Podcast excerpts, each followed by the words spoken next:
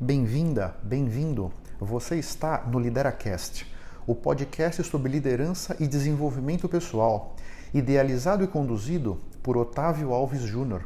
Eu sou executivo, professor, youtuber, mentor e palestrante. Os líderes não nascem prontos, eles são construídos.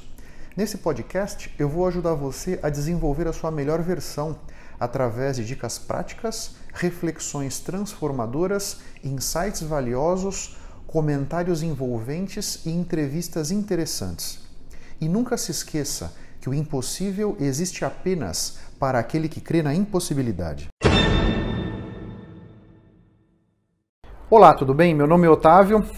Hoje é dia 19 de março de 2020 terceiro dia de isolamento, quinta-feira. E é uma experiência diferente, é inegável, né? Eu estou em home office desde segunda-feira, os meus filhos não estão na escola, estamos todos em casa. E eu tive pensando muito sobre essa experiência toda que todos nós, vai, a maioria de nós está passando, né? E tem uma coisa interessante que é assim: o que importa não são os fatos que acontecem na nossa vida.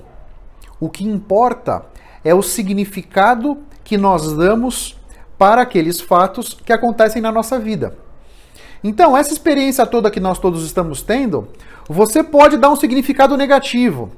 Uma coisa que está associada com medo, com tristeza, com apreensão, com angústia. É uma decisão sua. Então, se a sua vida vai caminhar naquela direção. Ou você pode tentar dar um significado mais positivo para tudo isso. Tentar tirar alguma coisa boa dessa experiência. E eu acredito que sempre tem alguma coisa boa para você tirar de qualquer experiência. Então, por exemplo, eu estou aqui em casa com os meus filhos, estou passando mais tempo com as minhas crianças do que eu passava. Ontem a gente já considerou de começar a jogar truco, coisa que seria inimaginável em outros momentos. A partir de amanhã eu começo com a minha filha a fazer uma ginástica num aplicativo aí que ela baixou, uma coisa que seria impensável, por falta de tempo, por eu estar trabalhando, por ela estar na faculdade, enfim. Estamos então todos aprendendo a conviver e aprendendo a tirar alguma coisa legal de tudo isso. É, um outro ponto que pode te ajudar nisso, né? Puxa, desliga um pouco a televisão, sabe? Você só vê notícia ruim, só desgraça. É não sei quantos mortos daqui, não sei quantos infectados de lá. É fulano que tinha que decidido, não decidiu. É ciclano que fez alguma merda, não sei aonde, sabe? Meu, só coisa bizarra, né? Tenta se desconectar um pouco disso isso vai ajudar você a encontrar aquelas coisas positivas que você pode tirar dessa experiência. Porque tem uma coisa que é a mais pura verdade. A cada instante da sua vida, você decide aonde você quer colocar o seu foco. E é uma decisão só sua, ninguém pode tomar essa decisão por você. Se você decide colocar o seu foco no medo, na apreensão, nessa situação toda, você vai começar a vibrar com esse padrão de pensamento e pensamentos negativos vão vir na sua cabeça e você vai começar a enxergar um futuro para sua vida com base em todo esse cenário que você está criando na sua cabeça. Então, claro que você vai enxergar o seu futuro de uma forma super catastrófica, né? Porque a sua cabeça vai estar tá vibrando só com coisas negativas, só com experiências ruins que você teve no passado, né? É sua decisão. Sai desse lugar. Para, saia do automático toma consciência das coisas e começa a pensar coisas mais legais, coisas mais interessantes. Sempre tem coisas interessantes para a gente tirar de todas as experiências.